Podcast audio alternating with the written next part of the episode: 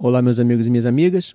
Hoje vamos falar sobre as incertezas que começam a apontar para uma fragmentação na opinião do Ocidente acerca de como se comportar no conflito da Ucrânia. A reunião dos ministros da União Europeia aconteceu em Kiev.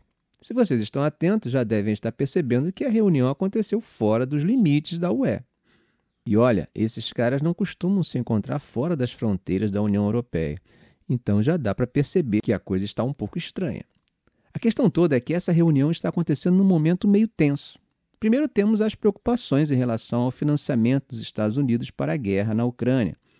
E, para piorar, um partido pró-Rússia ganhou a maioria dos votos na Eslováquia recentemente.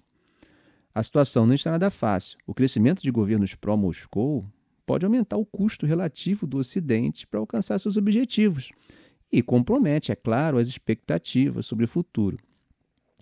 Agora, quando o principal diplomata da União Europeia, Joseph Borrell, estava a caminho da reunião, ele não entrou em detalhes sobre essas questões, mas fez questão de enfatizar a importância da solidariedade na Europa. Ele disse mais ou menos assim: Olha, pessoal, essa guerra na Ucrânia está afetando o mundo inteiro, mas para nós europeus é uma ameaça existencial.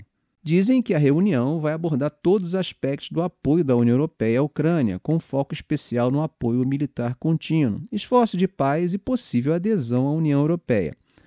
O plano de paz de 10 pontos do presidente Zelensky está em pauta novamente.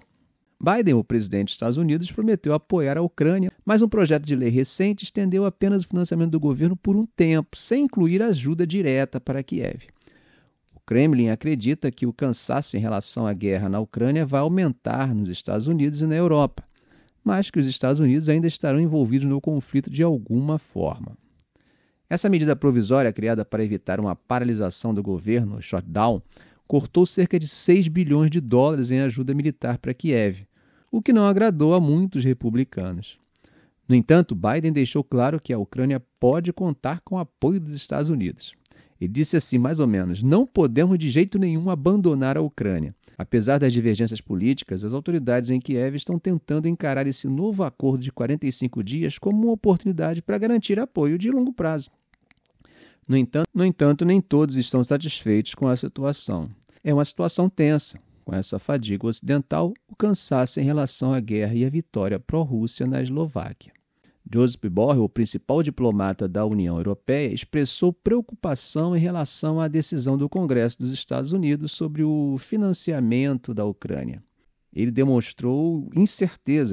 Ele disse que não sabe o que o futuro nos reserva, mas que uma coisa é clara: para os europeus, a guerra da Rússia contra a Ucrânia é uma ameaça existencial e eles precisam agir de acordo com essa gravidade.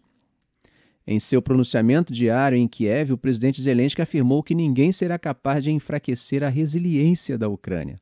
Fica claro que o país está disposto a lutar pelo que acredita com ou sem o apoio do Ocidente.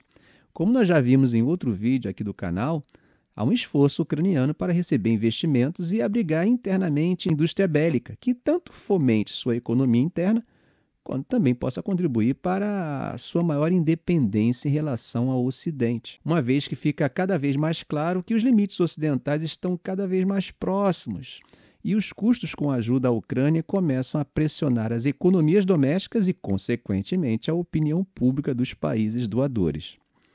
Ficamos por aqui. Se esse vídeo foi útil para você, faça um comentário, dê um like. E se ainda não for inscrito, inscreva-se no canal e ative o sininho. Ok, gente? Um grande abraço do professor Arão Alves.